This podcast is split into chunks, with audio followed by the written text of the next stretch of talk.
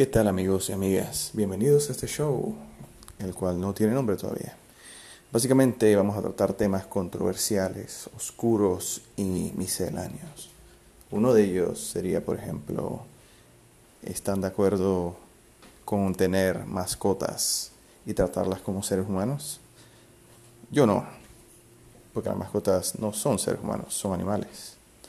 En otras palabras, si tienes un perro y piensas que es tu hijo, o piensas que el perro es un hermano o lo que sea, entonces no estoy de acuerdo contigo.